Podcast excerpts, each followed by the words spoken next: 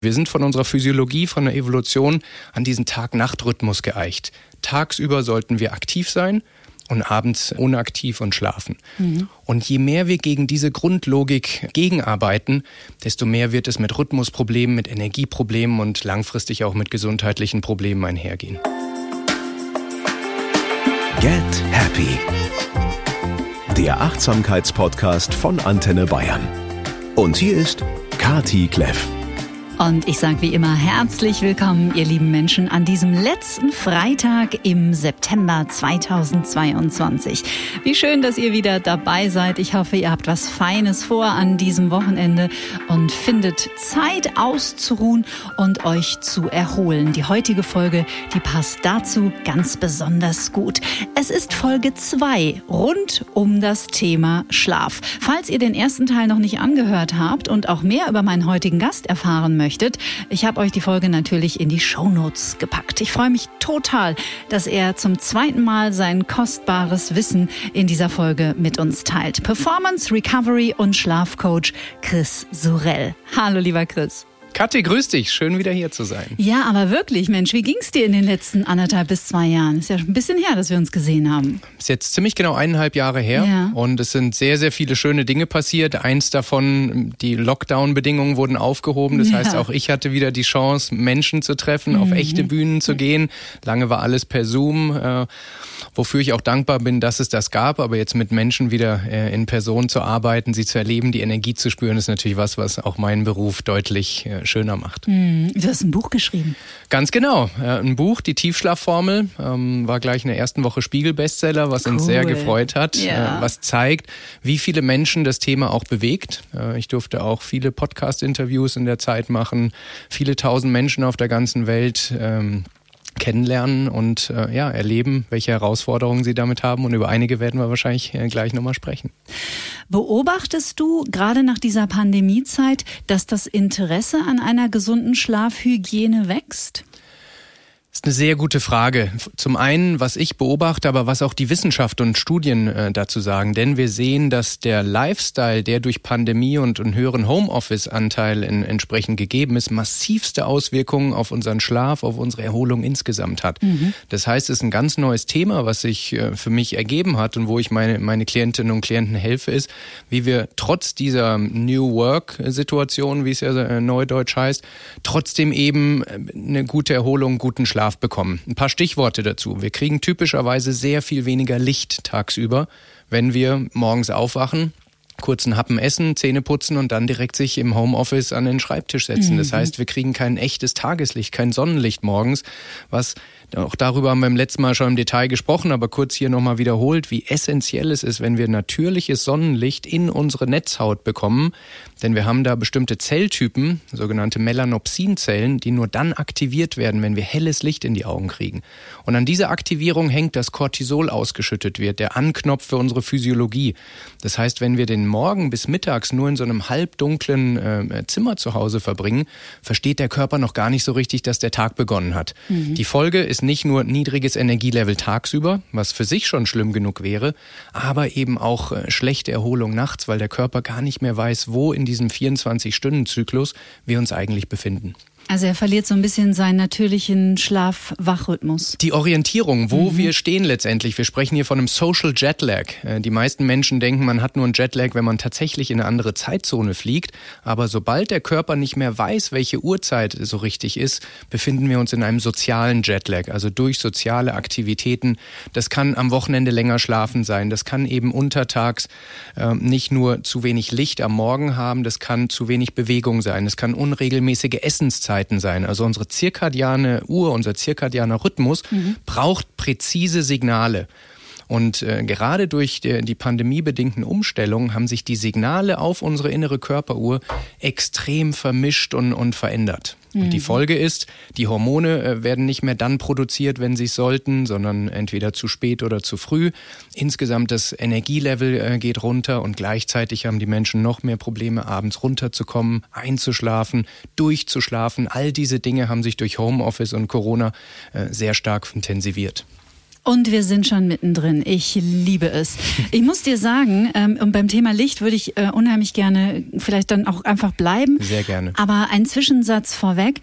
Diese Begegnung mit dir hier für diesen Podcast hat meine Einstellung zum Thema Schlaf wirklich grundlegend verändert. Also oh, da Gänsehaut. Möchte, wirklich, da möchte ich dir von Herzen danken. Also Schlaf ist für mich mittlerweile und mein Umfeld hat sich auch mittlerweile daran gewöhnt, muss ich sagen. Das feiere ich hier stark an der Stelle. Schlaf ist für mich fast eine Religion geworden. Mhm. Und dann kommt lange nichts. Mhm. Und ich merke, dass das äh, mein ganzes Leben so positiv beeinflusst, die Schlafhygiene wirklich ernst zu nehmen und nicht Schlaf als eine Notwendigkeit oder ein Übel irgendwie zu betrachten, sondern Zeitverschwendung. Wirklich, oder Zeitverschwendung. Mein seelisches Wohl, mein körperliches Wohlbefinden steht und fällt mit meinem Schlaf. Ja, freut mich sehr und man muss ja ein bisschen aufpassen. Es gibt den schönen Spruch, wenn man ein Hammer ist, sieht man überall nur Nägel. Deshalb ein Schlafexperte wie ich, dass er Schlaf natürlich sehr hoch bewertet, liegt irgendwie in der Natur der Sache. Mhm. Aber die Wissenschaft, was wir verstehen, was im Schlaf passiert, ist mittlerweile so erdrückend und so eindeutig ähm, und das macht es mir letztendlich sehr viel einfacher, Menschen davon zu überzeugen. Äh, denn gegen die Fakten äh, lässt sich wenig sagen und das ist hauptsächlich mein Job, die Menschen zu erreichen mit Formaten wie diesen. Danke nochmal dafür, dass ich auch auch Gerne. heute wieder hier sein darf. Denn wenn Menschen diese, diese Aha-Momente, diese Erleuchtung kriegen, was im Schlaf eigentlich passiert, dann fällt es einfacher, es auch zu priorisieren. Denn wir haben nur 24 Stunden am Tag, mhm. 168 Stunden die Woche. Und äh, wenn man sein, ich sag mal, seine Lebenszeit optimieren möchte, was ja für viele eine, eine äh, sehr relevante Zielfunktion ist, dann ist Zeit in Schlaf investieren erstmal ein Defokus. Etwas, was uns von diesem Ziel wegbringt. Mhm. Wenn wir aber verstehen, wenn wir eine gewisse Qualität und Quantität in diese Verschwendung in Anführungsstrichen investieren, dann werden die Wachzeiten sehr viel intensiver, ja. sehr viel reichhaltiger und mit einer höheren Qualität. Dann fängt es auf einmal an, Sinn zu machen. Und mhm. wenn dieser Klick im Kopf stattgefunden hat, dann findet man auf einmal Prioritäten. Dann findet man eine Stunde, äh, wo man vielleicht früher ins Bett gehen kann oder ein paar Gewohnheiten, die den Tiefschlaf, den REM-Schlaf während der Nacht entsprechend erhöhen werden. Mhm. Und wie gesagt, das war am Anfang, muss ich auch dazu sagen, für meinen Freundeskreis ein bisschen befremdlich, wenn ich gesagt habe, wir können uns gerne zum Essen treffen, aber ich muss früh aufstehen um 5.30 Uhr. Mhm. Das heißt, wenn wir uns zum Essen treffen, heißt es 18 Uhr. Mhm. Weil um spätestens, A, will ich nicht spät essen und ehrlich gesagt, um um 20.45 Uhr fängt mein Körper an, schon mal sich zu ja. regeln und zu strecken. Ja. Und am Anfang war das ein bisschen doof, mhm. aber mittlerweile wissen die Menschen, die mir nahestehen, das und respektieren das und gehen sogar dann manchmal auch mit Frühschlafen. Ja, und das, was du sagst, ein ganz wichtiger Punkt, weil wir stoßen oft äh, an soziale Trade-offs. Also mhm. wo wir uns entscheiden müssen, nehmen wir eher das Sozialleben mit, äh, was typischerweise ein bisschen anders getaktet ist, oder priorisieren wir unsere Gesundheit, unseren Schlaf. Und was ich meinen Klientinnen und Klienten immer mitgeben möchte, es geht nicht um Perfektion. Es geht nicht darum, dass wir 365 Tage pro Woche immer im Rhythmus äh, mhm, sein müssen. Mhm. Aber wenn wir es schaffen, fünf, sechs Tage die Woche zumindest in einem guten Rhythmus zu sein, statt es nur als, als Zufall zu behandeln. Für viele ist Schlaf immer noch das Residuum der Zeit, wenn alles Wichtige erledigt ist. Genau. Das kann mal sechs Stunden sein, es kann mal vier Stunden sein oder auch mal weniger. Aber wenn wir das als festen Block, so wie du es beschreibst, jetzt zumindest in unseren normalen Alltag integrieren, dann sind wir schon einen großen Schritt weiter. Ich würde mhm. trotzdem nicht so weit gehen. Nicht jeder hat so ein verständnisvolles Umfeld wie du äh, beschreibst, äh, dass man sich sozial abkoppelt, Nein, weil auch das kann Fall. passieren. Aber wenn man es vielleicht sogar schafft, durch Geschichten, durch Erkenntnisse auch sein Umfeld mitzunehmen, dass auch sie sich anfangen, über das Energielevel, über die funkelnden Augen ein bisschen äh, Gedanken zu machen, dann haben wir auch die Welt ein bisschen besser gemacht. Ja, und dann sind wir alle entspannter und dann hat jeder was davon. Also, Chris, wir haben gerade schon mal kurz gesprochen über das Thema Licht, wie dringend ja. wir das helle Licht brauchen. Ja. Und ich erinnere mich, ich glaube, das haben wir in unserem ersten Gespräch irgendwie nur kurz hinten raus mal erwähnt, ein Bewusstsein für Licht in Bezug auf Schlaf Schlafhygiene beginnt eigentlich beim Zähneputzen am Abend, oder? Absolut. Also ähm, es geht wirklich darum, wenn wir uns die 24 Stunden ansehen. Schlafen und hellwach sein sind zwei Seiten der gleichen Medaille. Und viele machen immer noch so den, den Fehler oder den, ähm, ja, dass sie denken, es geht um die letzten 30 Minuten, um die, um die Abendroutine oder so. Da entscheidet sich das ganze Spiel. Und es stimmt, Dinge können wir richtig oder falsch machen, aber trotzdem ist es wichtig, wirklich den 24-Stunden-Zyklus im, im Raum zu haben. Mhm. Hansi Flick zum Beispiel, ein DFB-Nationaltrainer, der sagt, Nationalspieler ist man 24 Stunden am Tag. Ähm, und auch wenn wir keine Profifußballer sind, ist es trotzdem wichtig, wenn wir sagen, wir wollen tagsüber ein hohes Energielevel haben. Auch wenn wir keine Schlafprobleme haben, dann ist es trotzdem wichtig, diese Methode Methodik und, und die Funktionalität unserer inneren Körperuhr zu verstehen.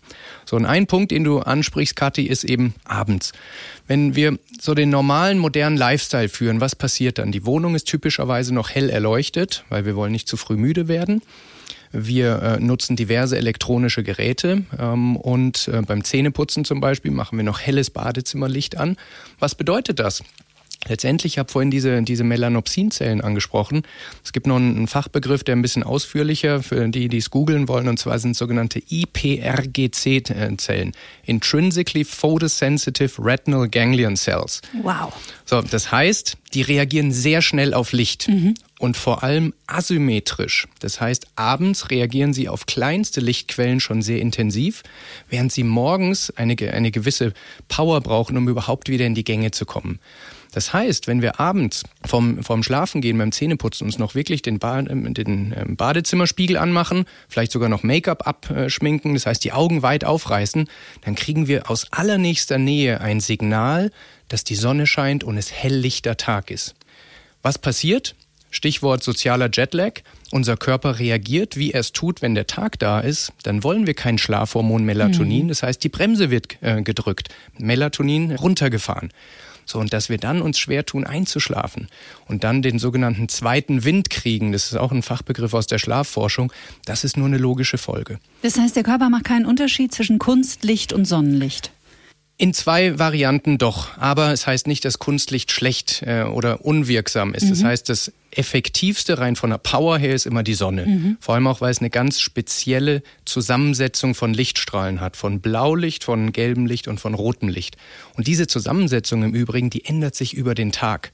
Das heißt, unsere innere Körperuhr versteht, ob wir morgens ein Licht von einer aufgehenden Sonne sehen, anhand der spezifischen Zusammensetzung, eine Mittagssonne oder eine Abendsonne. Ah, krass. Das heißt, je häufiger wir unserer inneren Körperuhr echte Signale von der Natur geben, wo wir stehen in diesem 24-Stunden-Zyklus, desto besser. Das mhm. heißt, wenn du mich jetzt fragst, was wäre denn optimal, dann wäre Morgenlicht angucken, mittags und auch abends die runtergehende Sonne, denn dann ist der Körper sehr klar, wo wir uns befinden. Und je präziser diese Signale sind, wir sind von unserer Physiologie, von der Evolution an diesen Tag-Nacht-Rhythmus geeicht. Tagsüber sollten wir aktiv sein und abends äh, eben äh, unaktiv und schlafen. Mhm. Und je mehr wir gegen diese Grundlogik äh, gegenarbeiten, desto mehr wird es mit Rhythmusproblemen, mit Energieproblemen und langfristig auch mit gesundheitlichen Problemen einhergehen. Mhm.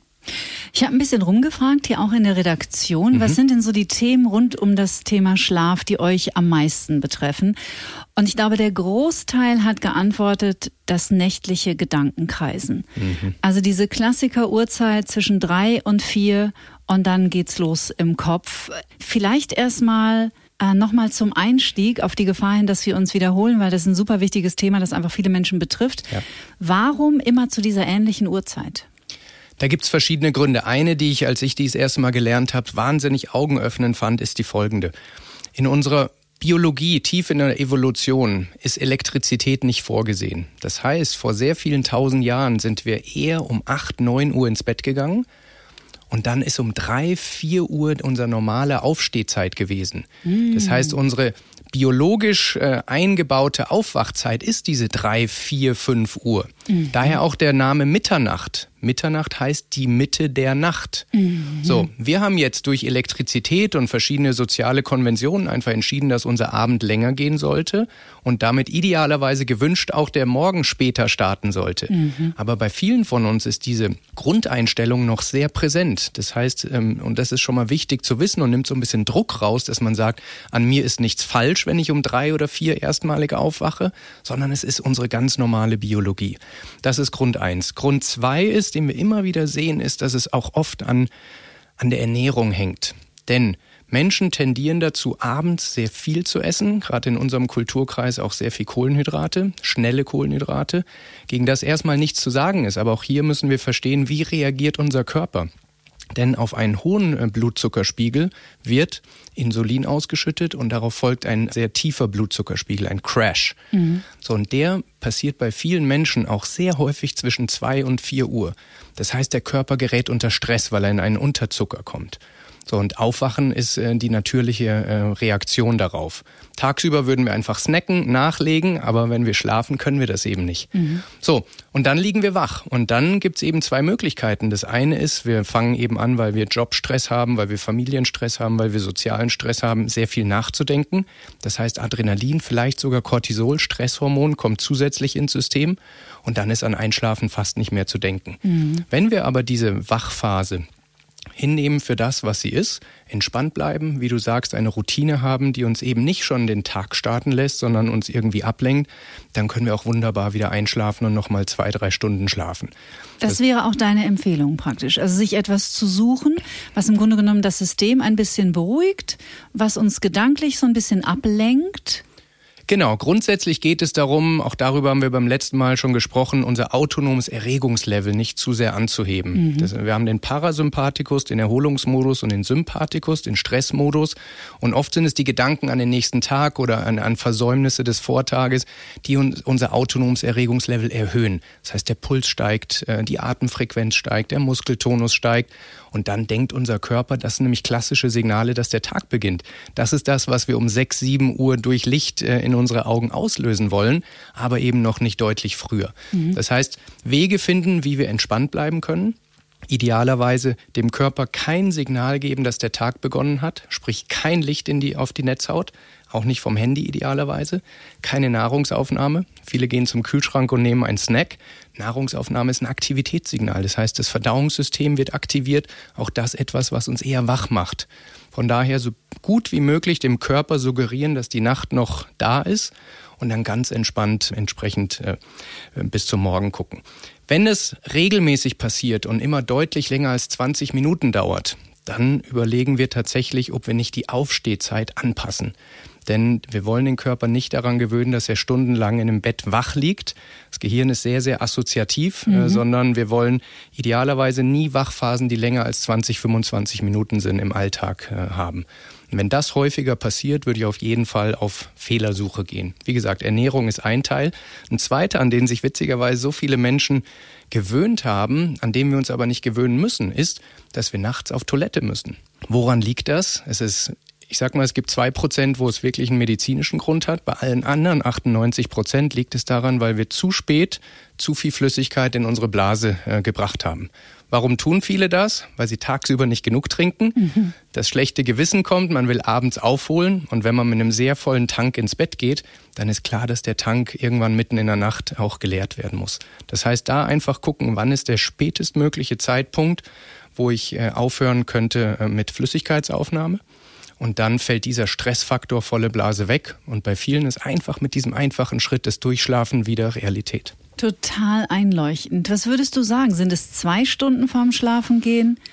Als Grundregel sagen wir zweieinhalb Stunden, aber mhm. da ist mhm. viel Abweichung. Es kommt davon äh, ab, äh, wie viel man am Tag vorher getrunken hat. Wenn man stark dehydriert ist, kann man auch noch eine Stunde vorher, weil eher die, die Reserven aufgefüllt werden, statt dass man in, in den Überschuss geht. Es kommt darauf an, wann man das letzte Mal Sport gemacht hat. Aber testen oder starten würde ich mit zweieinhalb Stunden. Und der nächste Punkt ist, selbst wenn man dann noch eine halbe Stunde vorher wirklich Durstgefühl hat, dann muss man nicht zwei Gläser exen, mhm. sondern man kann mhm. auch nur einen kleinen Schluck nehmen, dass wieder die, ne-, die ähm, Schleimhäute ein bisschen feucht sind, äh, dass man wieder einen Schluck getrunken hat. Auch das reicht typischerweise dann aus. Mhm.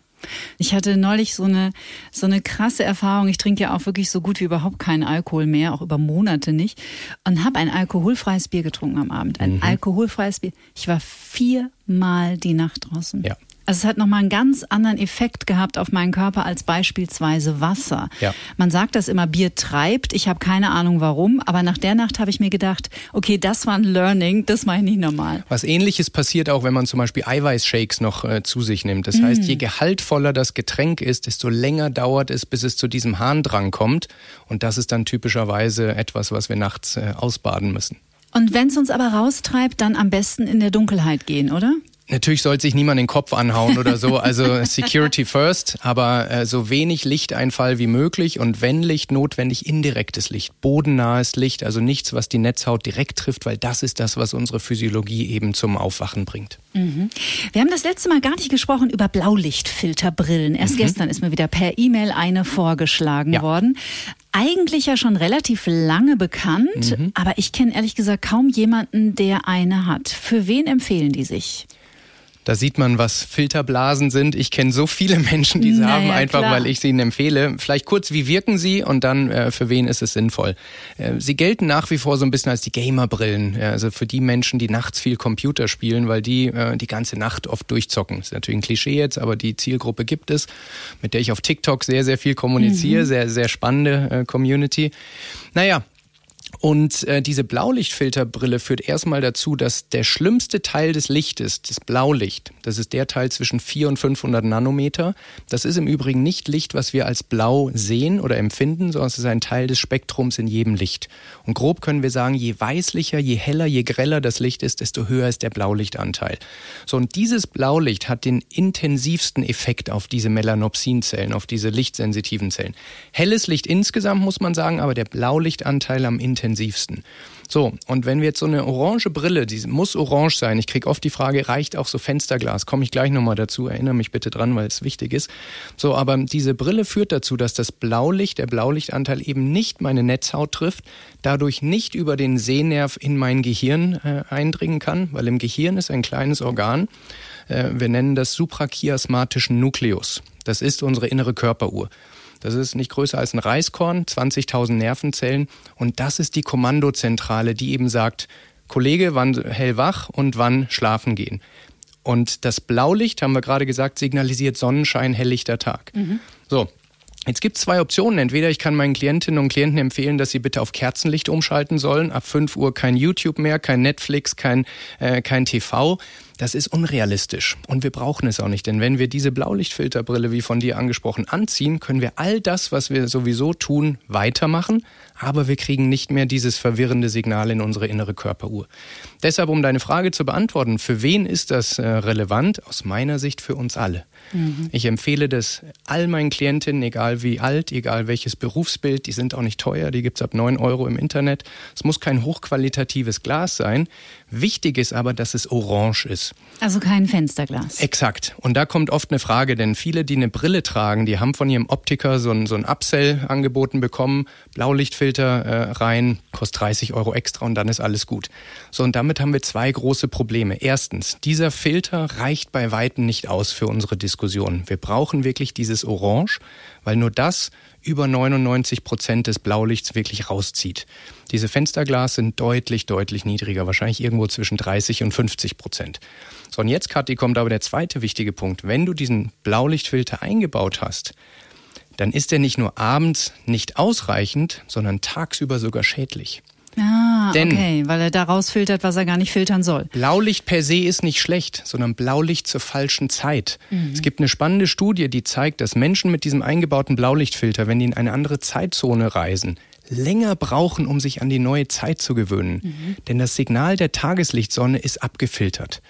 So, und jetzt, äh, wenn Menschen zuhören, ihr braucht euch nicht direkt eine neue Brille kaufen, aber wenn ihr mal, ähm, wenn eure Sehstärke es zulässt, nehmt die Brille bitte tagsüber beim Spaziergang ab, damit euer Auge ungefiltertes Blaulicht der, der Sonne äh, wirklich kriegt und, und verarbeiten kann. Mhm. Super interessant.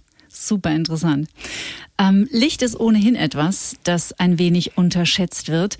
Und zwar jetzt nicht nur abends beim Zähneputzen oder morgens schnell Licht auf die Netzhaut zu bekommen, damit wir wach werden, mhm. sondern auch Lichteinfall in der Nacht. Ich wohne jetzt in der Maxvorstadt in München. Ich habe das typische Straßenlaternenlicht, was reinfällt. Oder natürlich auch gerne mal Elektrogeräte im ja. Schlafzimmer, die kleine Lämpchen machen. Wie ist es denn damit? Wie hat das Einfluss auf unseren Schlaf? Ich zitiere mal eine Studie, die sagt oder zeigt, dass selbst wenige Lux-Zahlen, Lux ist eine Gradmessung für die Helligkeit eines Lichts, selbst durch unser geschlossenes Augenlid durchgeht. Das Augenlid ist ein sehr, sehr dünnes Häutchen und auch da kriegt unser Gehirn Signale, dass Licht vorhanden ist.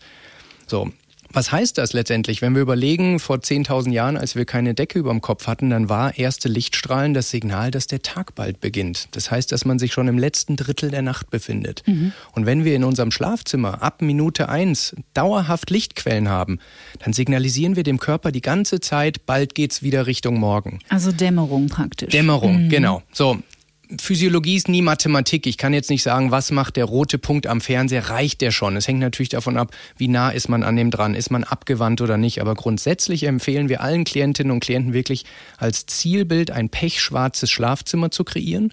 Und wenn das nicht möglich ist, aus welchen Gründen auch immer, dann sich an eine, ähm, eine Blackout Mask zu gewöhnen.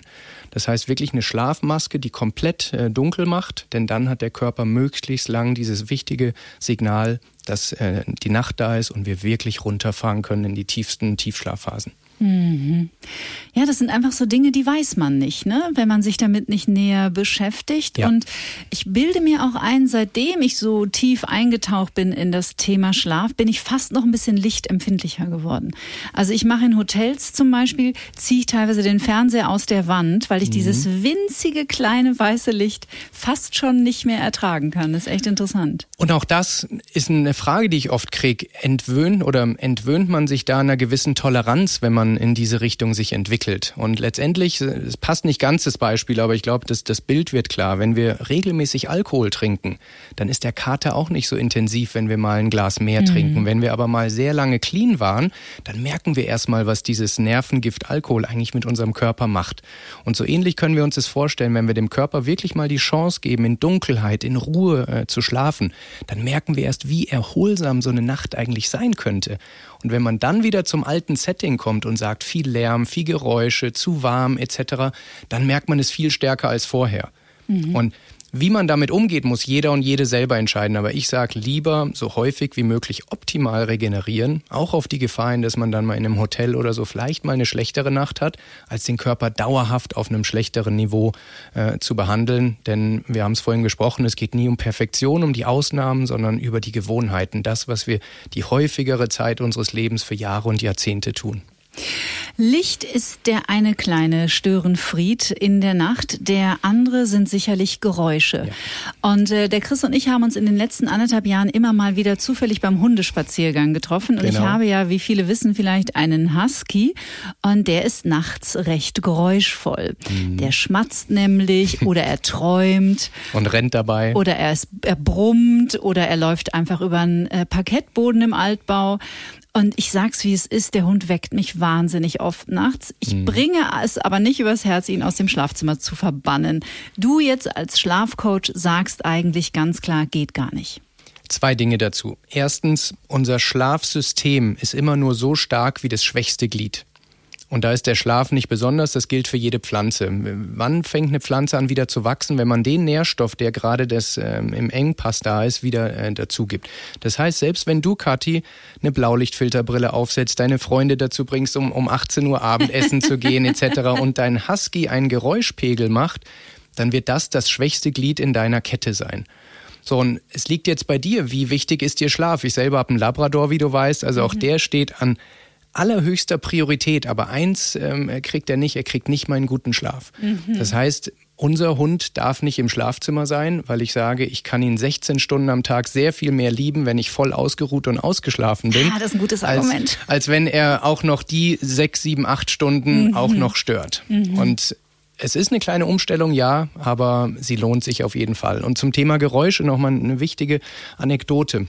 Wir können es jetzt hier nicht zeigen, aber wenn ihr euch mal vorstellt, man kann Schlaf messen. Äh, man durchläuft verschiedene Schlafphasen und sieht, ob man in einer Leichtschlaf-, Tiefschlaf- oder REM-Schlafphase ist. So, und wir haben zum Beispiel mal von, einem, von einer Klientin, die ein quietschendes Bett hat, mhm. äh, den Schlaf gemessen. Die Klientin sagt, Sie braucht kein neues Bett, denn sie schläft wunderbar ein, sie schläft auch durch. Also warum äh, letztendlich äh, Geld ausgeben? Was wir dann aber sehen ist, jedes Mal, wenn sie sich bewegt, wird ein leichtes Quietschen ausgelöst und von einer einsetzenden Tiefschlafphase geht es zurück in den Leichtschlaf. So. Und das ist der wahre Preis von Geräuschen, von äh, Lichteinfall etc. Die meisten Menschen bewerten ihren Schlaf anhand genau dieser Kriterien. Schlafe ich schnell ein und werde ich nachts wach? Und wenn beides äh, okay ist, sagen sie, mein Schlaf ist doch gut. Aber es geht darum, wirklich ausreichend Anteile in Tief-, Leicht- und REM-Schlaf zu sein. Und mhm. mit diesen Daten war die Diskussion eine ganz andere. Mhm. Ähm, und das heißt, wenn ihr Geräusche in eurem Schlafsystem habt, an die ihr euch vielleicht gewöhnt habt, heißt noch lang nicht, dass sie euren Schlaf und eure, euren Tiefschlaf nicht stören. Das kann die Spül- oder Waschmaschine sein, die man vorm Schlafen noch anschaltet, weil man es tagsüber vergessen hat. Das können Nachbarn sein, die sehr laut äh, im, im Treppenflur sind. Das können ein tropfender Wasserhahn sein. Es gibt so viele Geräusche, an die wir uns gewöhnt haben sie aber trotzdem unsere Erholung massiv äh, beeinträchtigen. Und da sind wir wieder bei dem Punkt schwächstes Glied. Ich ermutige meine Klientinnen und Klienten immer, seid kritisch und sucht euer schwächstes Glied. Und wenn ihr das behebt, dann äh, kann euer Erholungssystem auf ein neues Level wachsen. Jetzt muss ich dich mal fragen, arbeitest du auch mit jungen Eltern? Ja. Sehr was, viele sogar. Was kannst du denen denn mit an die Hand geben? Weil das ist natürlich, klar kann ich jetzt meinem Husky beibringen, dass er ab sofort im Wohnzimmer schläft. Der schaut vielleicht einmal blöd und kratzt dreimal an der Tür, aber ja. dann ist auch gut. Ja. Aber mit kleinen Kindern zu Hause ähm, ist es natürlich eine ganz andere Nummer. Ganz andere Nummer. Und äh, verschiedene Perspektiven dazu. Das könnten wir alleine eine Folge dazu ja, aufnehmen. Vielleicht ich. machen wir das. Aber Punkt eins. Kleine Kinder ist ein von der Natur vorgesehenes externes Event, was unseren Schlaf schlechter macht. Punkt. Und äh, wir waren vorhin im Vorgespräch auch zu Erwartungshaltung und Akzeptanz. Mhm. Und wenn man als Eltern erstmal akzeptiert, dass ein bis drei Jahre eine deutlich schlechtere Nachtruhe sein werden, das ist schon mal Schritt eins. Und trotzdem heißt nicht, dass man alles akzeptieren muss. Und ich sage jetzt ein paar Dinge, wo ich mir wohl bewusst bin, dass, äh, dass es auch in, in Erziehungsmethoden eingreift, in, in moralische Fragen, die jeder und jede für sich beantworten soll. Aber ich bin trotzdem fest davon überzeugt, dass es eine Zeit gibt, die beim einen Kind bei eineinhalb liegt, beim anderen vielleicht bei drei, aber sicher nicht bei fünf, sechs oder sieben, wo das Kind nicht mehr regelmäßig im Schlafzimmer der Eltern schläft, mhm. äh, auch nicht im Bett. Und da geht's schon los. Ich habe Klientinnen und Klienten, die sagen, meine siebenjährige Tochter ist noch bei uns äh, im Bett. Wie gesagt, Erziehung außen vor, aber jetzt aus Schlafperspektive, aus Erholung ist das natürlich ein, ein, das schwächste Glied schlechthin mhm. im wahrsten Sinne des Wortes. Punkt zwei. Wenn es irgendwie möglich ist, würde ich auch gucken, dass das Thema Haushalt Wäsche, all die Dinge, die sonst so ein, mit einhergehen, vielleicht vom Anspruch ein bisschen reduziert wird. Ich hatte in meinem anderen Interview gesagt, lieber die Augen funkeln als der Fußboden. Mhm. Und äh, das hat, hat für viel Feedback gesorgt und das, das drückt so aus in, in der Zeit, wo einfach ähm, eine Ausnahmesituation ist. Muss die Wohnung nicht so glänzen, wie sie es sonst tut. Äh, vielleicht bleibt der Wäscheberg ein bisschen äh, länger liegen oder so. Also dass man guckt, weil oft ist ja das Argument, wenn das Kind dann tagsüber schläft, dann muss ich mich um dies, jenes und, und das kümmern. Mhm. Und dass man hier den Mut hat, auch mal fünf Grad sein zu lassen und dann einen Mittagsschlaf macht, weil Mittagsschlaf ist das wichtigste Tool, was junge Eltern haben, um den Schlaf, den sie nachts nicht kriegen, irgendwie aufzuholen. Es wird, wie gesagt, nie ganz gehen, aber man kann zumindest Teile des Defizits darüber aufholen.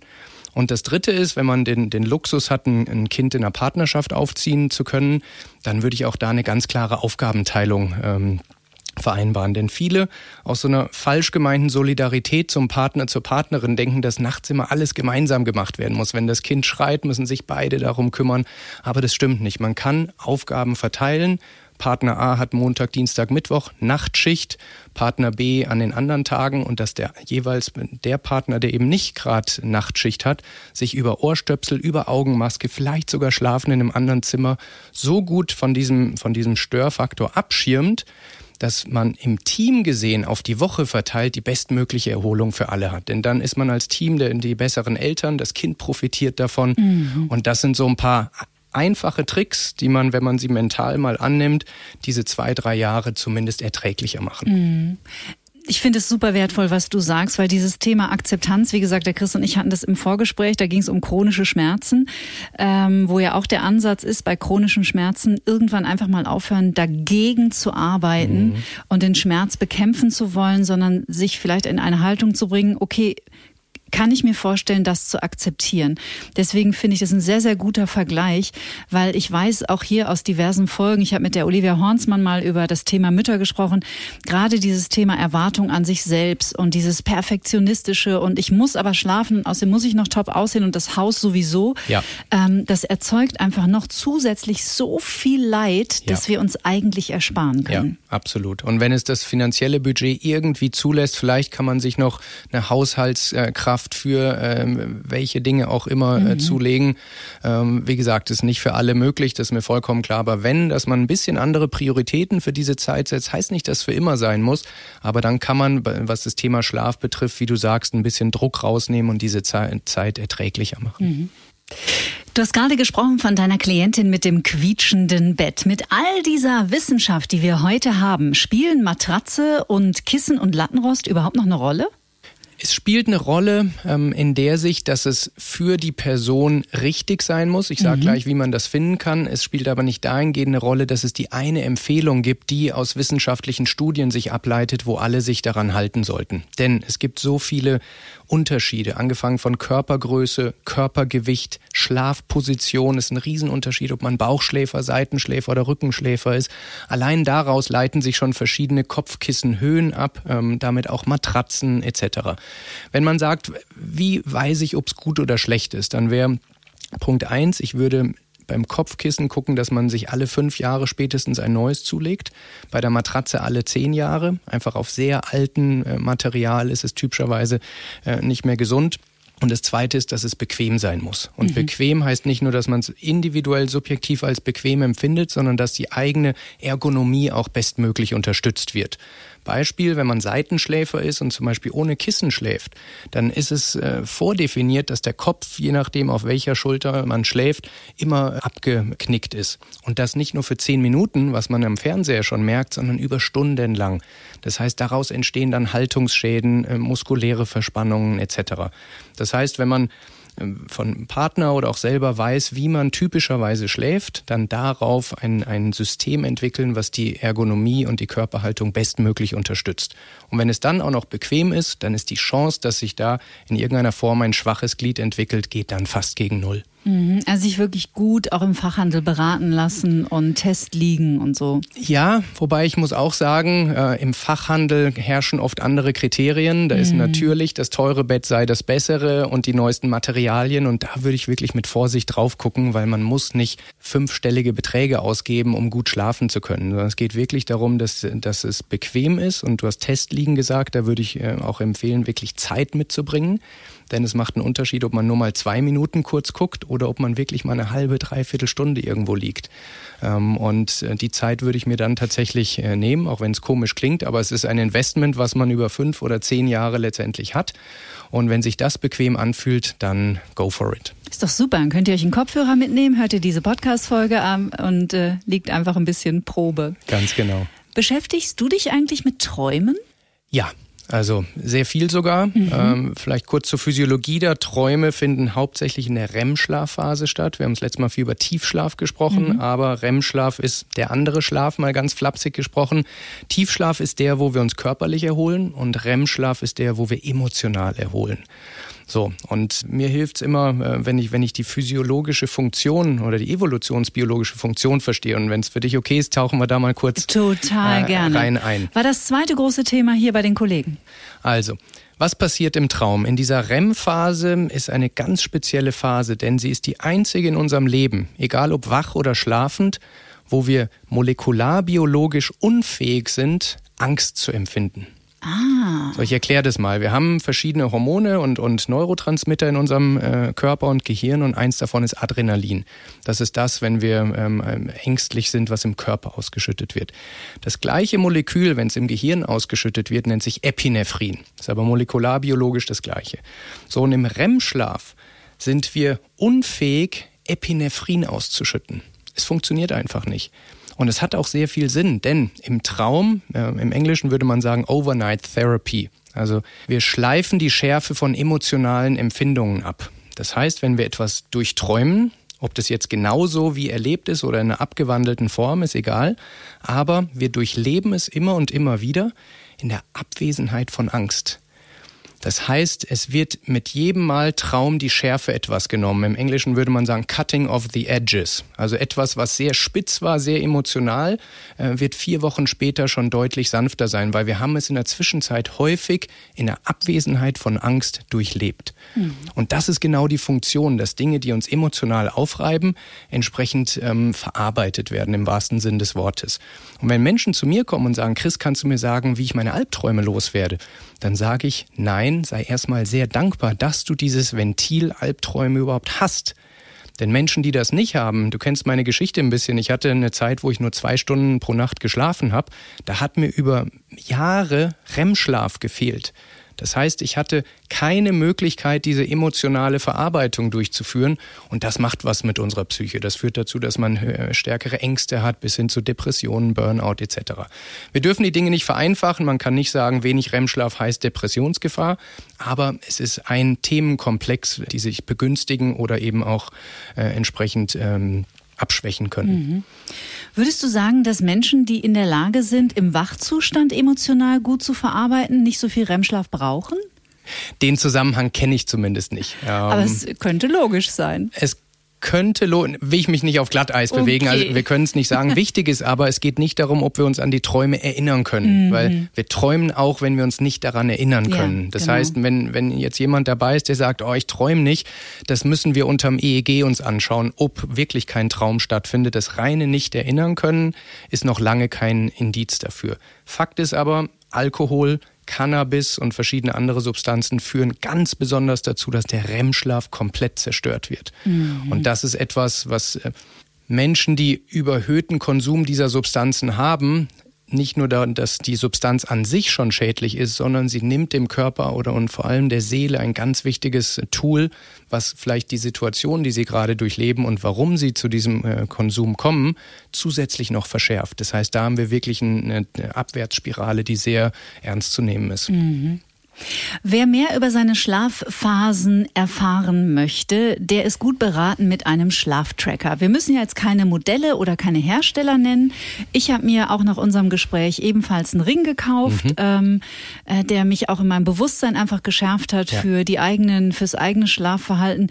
Es gibt ja unzählige von Schlaftrackern. Man kann ja. sich Armbänder kaufen, man kann sich Uhren kaufen, man kann sich Ringe kaufen. Ja. Was würdest du empfehlen? Du hast es gesagt, wir wollen ja natürlich keine Produktwerbung machen. Und trotzdem ist es wichtig zu verstehen, dass nicht jedes Gadget, jedes Tool, was eine App hat oder schöne Bildchen ausschmeißt, dass es auch äh, wirklich relevante Daten sind. Denn die Datenpunkte, die gemessen werden, ob es eine Uhr ist, ein Ring etc., sind typischerweise die folgenden. Erstens Pulsschlag, mhm. das ist Atmung, das ist Bewegung.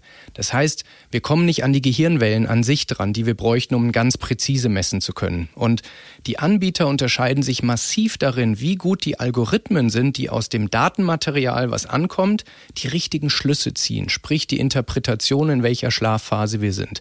Und da gibt es den Ring, den du angesprochen hast. Ich glaube, allein wenn man Schlafring googelt, wird man auf den Anbieter kommen. Es, es gibt nur einen und ähm, ich bin mit dem nicht äh, verbandelt oder investiert oder so, aber die machen im Moment wirklich unterhalb der medizinischen Standardgeräten den allerbesten Job. Mhm. Das ist eine Firma, in deren DNA steckt, Recovery und Schlaf zu messen. Es gibt Fitness-Tracker, es gibt Lifestyle-Tracker, die typischerweise Uhren sind. Wir haben da Daten gesehen, Kathi, da fliegt dir das Blech weg. Das heißt, die sind nicht nur so 10, 15 Prozent falsch, sondern teilweise mehrere hundert Prozent. Mhm. Das heißt, da empfehle ich meinen Klientinnen und Klienten, hört lieber auf eure Intuition, bevor ihr auf so falsche Daten äh, drauf guckt. Und auch dazu noch eine Anmerkung, weil auch das werde ich oft gefragt, muss man denn tracken, um sich um das Thema Schlaf zu kümmern? Nein, auf keinen Fall. Mhm. Unsere Intuition ist sehr, sehr stark. Fakt ist aber auch, Menschen, die zu mir kommen, haben über Jahre und Jahrzehnte ihre Intuition eigentlich ignoriert. Das heißt, sie wissen gar nicht mehr, wo eigentlich diese, diese natürliche Nulllinie ist. Und für solche Menschen ist es oft sehr hilfreich und augenöffnend, wenn sie wirklich mal schwarz auf weiß sehen, wo sie gerade stehen. Und dann können sie lernen, Verhaltensweisen wann Sport, wann Essen, was essen, wann ins Bett gehen. All diese Dinge in einen Zusammenhang zu bringen, wie sich ihre Schlafqualität verändert, wie sich ihre Herzratenvariabilität verändert, ihr Ruhepuls und all diese Dinge. Also wir brauchen es nicht. Ich sehe aber, dass Menschen, die sich, du hast es angesprochen, es schärft die Wahrnehmung ja, genau. und gibt einem immer mal wieder so einen kleinen Schubs, wenn man vielleicht mal vom, vom guten Weg abkommt und das ist der eigentliche Mehrwert. Das heißt nicht, dass man sich täglich reinstressen muss oder dass der Tag schon äh, gegessen ist, wenn die Daten schlecht sind, sondern es geht darum, einfach einfach ein, ein besseres Gefühl zu haben. Ja, da habe ich in der vergangenen Folge mit Professor Dr. Volker Busch drüber gesprochen, mhm. dass es natürlich super wichtig ist, dass wir lernen, unserer Intuition zu vertrauen. Also nur weil uns jetzt irgendein Schlaftracker sagt, ähm, du hast einen super tollen Schlaf gehabt und auch dein Tageswert ist absolut gigantisch, wir fühlen uns aber total kacke, ja. dann ist es natürlich nicht hilfreich. So, dann das Gefühl ist ja nun mal da. Ja. So. Und das ist wichtig auch, finde ich, sich das bewusst zu machen. Und ergänzend dazu, Kathi, ist immer wichtig, ein einzelner Tag ist nie relevant. Spannend ist es, Trends über Wochen und Monate zu sehen. Wir sehen zum Beispiel bei Klientinnen, die viel arbeiten, äh, wenn es ein sehr intensives Projekt ist zum Beispiel, dann sehen wir, dass die Herzratenvariabilität, ein sehr starker Messgröße für unseren Erholungsstatus, um 20, 25, 30 Prozent absinkt. Und das ist etwas, wo man sagen kann, okay, da steuere ich gegen. Stresslevel runterfahren, Ernährung umstellen oder was auch immer die spezifischen Gründe sind. Da liegt die wahre Power in den Trends eben und nicht, ob, ob der Montag jetzt gut oder schlecht war. Das sind Momentaufnahmen, die nie wichtig sind. Wo kann man sich echt gut beraten lassen? Wenn man sich für einen Schlaftracker interessiert, es sind natürlich, das Internet ist wahrscheinlich voller guter Bewertungen für jedes Produkt. Ja. Also wenn du mich fragst, ich würde wirklich Schlafring googeln, da kommt ein Ergebnis, das ist wirklich der einzige Anbieterstand jetzt, den wir empfehlen. Mhm. Ähm, es gibt noch einen Alternativen, das ist ein, ein Band, ähm, was auch keine Uhr hat. Das wäre eine Alternative, aber ähm, alle ich würde sagen, alle Fitness-Tracker, alle Lifestyle-Tracker eignen sich nicht dafür und auch alles, was keinen Körperkontakt hat. Mhm. Es gibt Apps zum Beispiel, die über den Lautsprecher, die machen das Mikrofon auf und hören dir zu, wie viel Geräusche du gibst.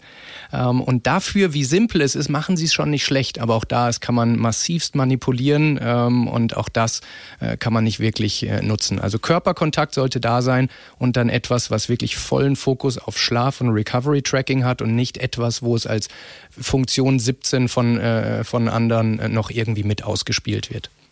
Lädst du dein Handy am Bett? Oder ist das in einem anderen Zimmer? Das ist im Keller tatsächlich. Oh, wow, okay. Ähm, ich bin hochgradig anfällig dafür, äh, zu viel am Handy zu sein. Mhm. Auch ich bin nur ein Mensch, auch ich mag Dopamin. ähm, das ist ein ernstes Thema, gerade für mich. Ich tendiere insgesamt dazu, Dinge, die Dopamin ausschütten, zu übertreiben. Und Handy ist damit, ähm, gerade seit meinem neuen Job, wo ich auch viel äh, als Creator veröffentlichen darf, interessiert mich, wie viele Leute gucken einen Post, wie läuft dieses Video. Das heißt, ich habe mir als Routine jetzt vor einem Dreivierteljahr angewöhnt, dass ich abends abends, wenn ich mit meinem Hund den Abendspaziergang mache, 18, 18.30 mein Handy in den Keller bringe, es da versperre und es da bis 12 Uhr Mittag am nächsten Tag äh, bleibt. Oh, ich bewundere dich, das ist ja großartig. Das heißt, ich habe wirklich 18 bis 16 bis 18 Stunden komplett handyfrei. Das geht natürlich nicht in jedem Job, ist mir klar, aber ich habe den Luxus, dass ich es mir so einteilen kann. Und du wirst überrascht sein, wie einfach es ist, dann nicht mehr ans Handy zu gehen. Denn Menschen, die gute Gewohnheiten haben, die sind nicht disziplinierter oder haben nicht mehr Willenskraft, sondern sie haben sich Systeme gebaut, wo das gewünschte Verhalten leicht wird und das Verhalten, was man runterfahren möchte, mit hohen Hürden äh, belegt ist und in den Keller gehen. Ich würde mir wirklich doof vorkommen, wenn ich abends nochmal, weil ich es nicht aushalte, nochmal in den Keller gehe. Und ich kann es wirklich jedem empfehlen und das ist ein Extrembeispiel, ist mir vollkommen klar. Aber man kann das Handy in ein anderes Zimmer legen, man kann Apps nutzen, die die Nutzung äh, nicht ermöglichen. Also es gibt wirklich Methoden, wenn wir es ernst meinen damit.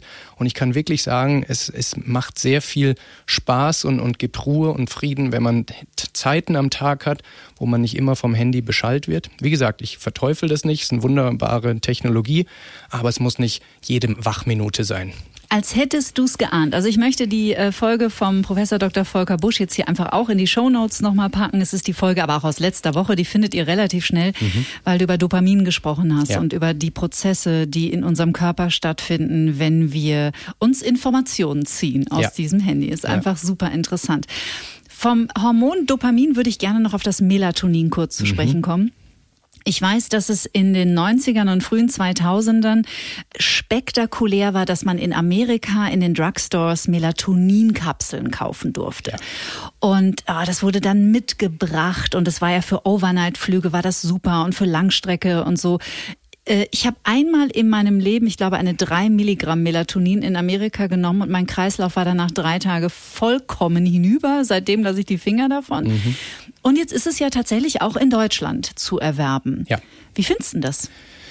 Zwiegespalten. Aber bevor wir zu meiner Meinung kommen, sage ich dir, die drei Gramm, die, äh, Milligramm, die du glaubst genommen zu haben, die könnten alles zwischen ein und sieben Gramm sein. Na, Denn super. es gibt Studien, die zeigen, dass im, wie du sagst, unregulierten US-Markt der tatsächliche Anteil des Melatonins im Vergleich zu dem, was auf den Packungen steht, von minus 80 bis plus 400 Prozent schwankt. Wahnsinn. Was völlig verrückt ist aus genau den, äh, den genannten Gründen. Das heißt, vielleicht hast du 5, 6, 7 Gra Milligramm gehabt und was erklärt, warum es so einen heftigen Effekt auf dich hatte. Wollen wir kurz als Einstieg erklären, für die, die es nicht wissen, was Melatonin überhaupt ist? Ja, Melatonin ist das Schlafhormon, sehr lichtsensitiv, auch hier wieder. Das heißt, wenn es hell ist, ähm, dann ist auf dem niedrigsten Stand und sobald die Dunkelheit einkehrt, versteht der äh, Körper, okay, die Nacht geht hoch ähm, oder fängt an und dann wird Melatonin hochgefahren und erreicht typischerweise zwischen 1 und 3 Uhr nachts so den, den höchsten Stand. Und wenn dann morgens ähm, wir aufstehen, Licht in die Netzhaut kommt, wird eine scharfe Bremse auf Melatonin gesetzt und dann wird Cortisol ausgeschüttet. Das ist dieses Spiel zwischen äh, müde werden und, und wach sein. So, und Melatonin ist ein Hormon und wir alle wissen, dass Hormone wahnsinnig starke Verzahnungen zu anderen Hormonkreisläufen haben und es ist immer mit Risiken verbunden, wenn wir ein Hormon extern supplementieren, also extern zu uns nehmen. Ob es Pillen sind, ob es Gummibärchen sind, ob Spray ist, es hat immer Risiken. Deshalb meine Philosophie, und da bin ich bei weitem nicht alleine, ist immer Behavior first. Das heißt, so lang erstmal alles tun, was wir können, um dem Körper die richtigen Signale zu geben. Mhm. Wir haben vorhin über die Blaulichtfilterbrille gesprochen. Das heißt, bevor wir Pillen schlucken, ziehen wir erstmal die Blaulichtfilterbrille auf, weil dann weiß der Körper, was er zu tun hat. Es gibt Ausnahmen. Ausnahme eins ist, wenn wir ein gewisses Alter überschreiten und da ist 60 so eine, eine Größenordnung, dann macht es Sinn, unter ärztlicher Aufsicht dauerhaft zu supplementieren, denn der Körper produziert natürlich deutlich weniger Melatonin, was ein Grund dafür ist, dass ältere Menschen sich nicht mehr so leicht damit tun, wirklich erholsam zu schlafen. So, und das Zweite, und deshalb wurde es in, in Deutschland auch äh, erlaubt, jetzt ist das sogenannte Mikrodosen. Alles bis ein Milligramm wohl keine negativen Konsequenzen haben. Und die Betonung ist auf diesem Wohl, weil es gibt erste Studien, die das zeigen. Und es gibt natürlich immer Menschen, die solche Entwicklungen nehmen und, und das als Geschäftsidee äh, vermarkten. Und ich möchte es auch nicht schlecht reden, wenn es Menschen hilft. Wunderbar. Aber niemand von uns kann, kann kontrollieren, wenn auf der Packung steht, ein Stoß ist ein Milligramm, ob die Leute nicht tatsächlich drei, vier, fünf Stöße äh, nehmen. Deshalb, solange man kann, bitte ohne und nicht, weil es jetzt schick ist, in der Apotheke gleich an der Kasse liegt und ah, ich könnte ja ein bisschen besser schlafen, auf Melatonin gehen. Denn Melatonin führt auch nicht dazu, dass wir besser schlafen. Es führt nur dazu, dass wir einschlafen können. Aber das bedeutet nicht, dass wir erholsamen Tiefschlaf haben oder Ganz genau, die richtigen Phasen an REM-Schlaf. ganz genau. Ehrlich gesagt, ich habe jetzt gerade so hier auf meine Liste geschaut, was ich noch äh, gerne abgehakt hätte beim Thema Schlaf, aber jetzt fällt mir spontan gar nichts mehr ein, außer vielleicht, wie stehst denn du zu Einschlafmeditation? Oder überhaupt etwas anhören zum Einschlafen? Ja, also erste Regel ist, was funktioniert, ist gut. Ja. Ähm, deshalb, ob Meditation, Podcast oder was auch immer, wenn es dazu führt, dass man in diesen Parasympathikus, wie vorhin besprochen, kommt, dass man eben nicht mehr über die Arbeit denkt, über familiäre Probleme etc., ist erstmal das Ziel erreicht. Wichtig ist, dass dieser Geräuscheffekt irgendwann aufhört. Denn Einschlafen ist Schritt eins, aber wir wollen ja in die erste Tiefschlafphase. Und Tiefschlaf passiert tatsächlich nur, wenn wir von Geräuschen befreit sind. Das heißt, wenn man sich ein, eine Meditation, einen Podcast oder sowas anhört, dann bitte den Timer einstellen, damit es nach 20, 25 Minuten dann auch aufhört. Äh, Was ich nicht machen würde, ist Kopfhörer im Ohr lassen, äh, die einen dann zwei Stunden später wieder aufwecken, weil sie unbequem werden beim Drehen und dann rausnehmen müssen. Das würde ich nicht tun. Es gibt eine Studie, die ist ganz aktuell rausgekommen und ich kann sie noch nicht so präzise zitieren, äh, ähm, aber ich möchte sie zumindest erwähnt haben und beim nächsten Mal können wir mehr dazu sagen. Die zeigt, wenn wir fokussierte Meditation null bis drei Stunden vorm Schlafen machen, dann führt das oft dazu, dass wir schlechter einschlafen können. Das heißt, wir müssen hier ein bisschen tiefer gehen, welche Art der Meditation ist es. Ist es eine Entspannungsmeditation oder ist es etwas, was uns dabei hilft, besser zu fokussieren? Denn Fokus ist Sympathikus, ist Konzentrationsfähigkeit fördern und das ist etwas, was wir abends nicht wollen. Das heißt, nur weil Meditation drüber steht und alle sagen, Meditation ist toll, müssen wir trotzdem gucken, welche Art der Meditation und zu welcher Zeit tun wir es. Aber grundsätzlich können wir sagen, Meditation hilft dabei, zwischen Stress und Erholungsmodus schnell zu wechseln. Und das ist eine Fähigkeit, die uns natürlich auch massiv dabei hilft, nach der Arbeit runterzukommen und dann entsprechend auch gut schlafen zu können.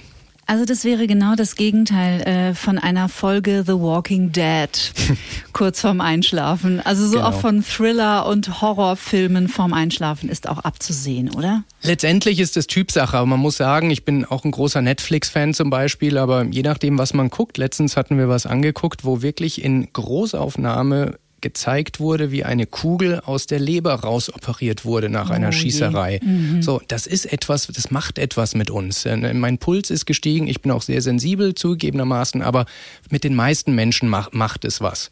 Und das heißt nicht, dass man die Dinge nie anguckt, aber zumindest bewusst sein, ähm, dass es Bilder, Töne, Emotionen gibt, die uns nochmal stressen Ähnliches würde ich für familiäre Streitsituationen sagen. Man kann sich es nicht immer aussuchen, aber wenn doch, dann lieber Konflikte vielleicht morgens oder tagsüber klären als vorm Einschlafen.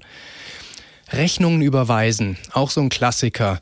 Das macht auch mit den meisten Menschen, die jetzt nicht Budget im Überfluss haben, etwas. Also all die Dinge, wo wir glauben, dass es unser autonomes Erregungslevel tendenziell anhebt, wäre etwas, wenn man die Erholung priorisieren möchte, eher nicht in den ein, zwei, drei Stunden vorm Schlafen zu tun, wenn man die Möglichkeit hat, es zu steuern. Fantastisch. Die Tiefschlafformel, das Buch von Chris Surell. Hast du noch was? Fällt dir noch was ein, was wir vergessen haben oder kommst du einfach nochmal wieder? Ich komme sehr gerne wieder. Wir könnten aber auch noch unendlich äh, weiterreden. Vielleicht eine Sache, über die wir noch gar nicht gesprochen haben und die wir schnell abhandeln können, weil auch die Frage oft kommt. Äh, Ach, wir wie, haben Zeit. Wie sieht's mit Sport aus mhm. und was macht Alkohol? Das sind so zwei äh, ganz große Dinge. Und Sport können wir klar sagen, Sport ist wichtig.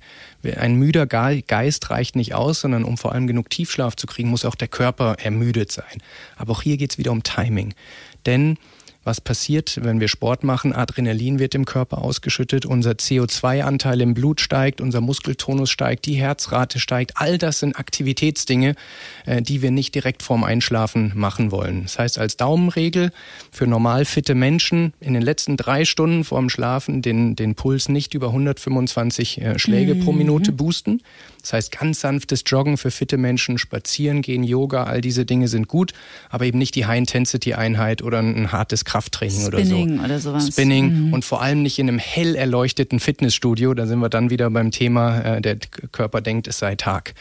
Das heißt, solche Einheiten lieber morgens, lieber mittags, lieber am Wochenende, wenn es geht, äh, weil sonst ähm, ist der Effekt aus dem Sport verpufft auch tatsächlich, weil mhm. wenn wir uns mit dem Sport dann eine Junk Sleep Night, also eine sehr schlechte Nacht äh, entsprechend reinholen, holen, dann ähm, haben wir unterm Strich nichts gewonnen. Außer, dass das schlechte Gewissen vielleicht äh, mhm. beruhigt ist. Aber da sind wir wieder beim Thema Akzeptanz und Realismus. Äh, wirklich die Fakten auch annehmen. Lieber eine Nacht erholt schlafen und die Sporteinheit dann auf, ein, auf eine bessere Uhrzeit äh, schieben. Mhm. Und das zweite, Alkohol. Wir haben mit, mit Corona gestartet. Es gibt äh, wahnsinnig spannende Statistiken, die zeigen, dass der Alkoholkonsum massiv gestiegen mhm. ist während der Zeit, wo Menschen im Homeoffice und im Lockdown waren. Und es ist menschlich nur verständlich. Aber warum nutzen viele Menschen Alkohol? Um runterzukommen. Sie haben keine anderen Strategien, um aus dem Stressmodus in den Erholungsmodus zu kommen und Alkohol sediert. Das heißt, es macht uns müde und schläfrig. Und es stimmt tatsächlich, die Einschlafzeit, sogenannte Einschlaflatenz, wird durch Alkohol verkürzt. Mhm. Und deshalb machen es die Menschen. Aber auch hier wieder, wenn wir dann messen, wie der Schlaf ist, dann sehen wir, dass Tiefschlafanteile quasi nicht existent sind oder erst in den frühen Morgenstunden kommen und der REM-Schlaf komplett fehlt. Das heißt, der Preis, den wir uns für diesen vermeintlichen Vorteil äh, schneller einschlafen den wir zahlen, ist immens und riesig.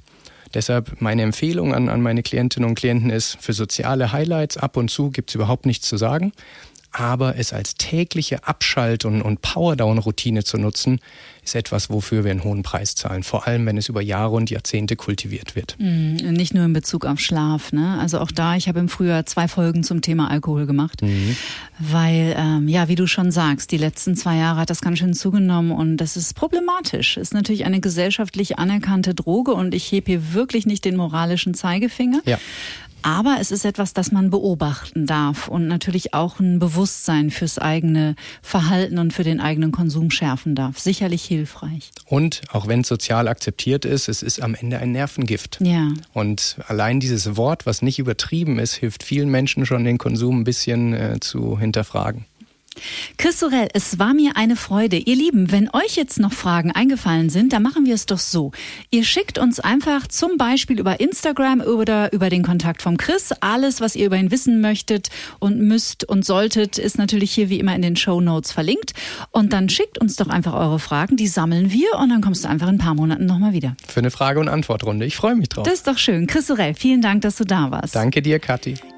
Ihr Lieben, ich danke euch fürs Zuhören. Schon in einer Woche geht es weiter und dann machen wir etwas, das für den Tiefschlaf und die gesunde Schlafhygiene auch ganz wunderbar ist. Wir gehen nämlich spazieren mit Bion. Da freue ich mich drauf. Bis dahin bleibt wie immer gesund, bleibt zuversichtlich und natürlich stets neugierig. Tschüss. Get Happy. Der Achtsamkeitspodcast von Antenne Bayern.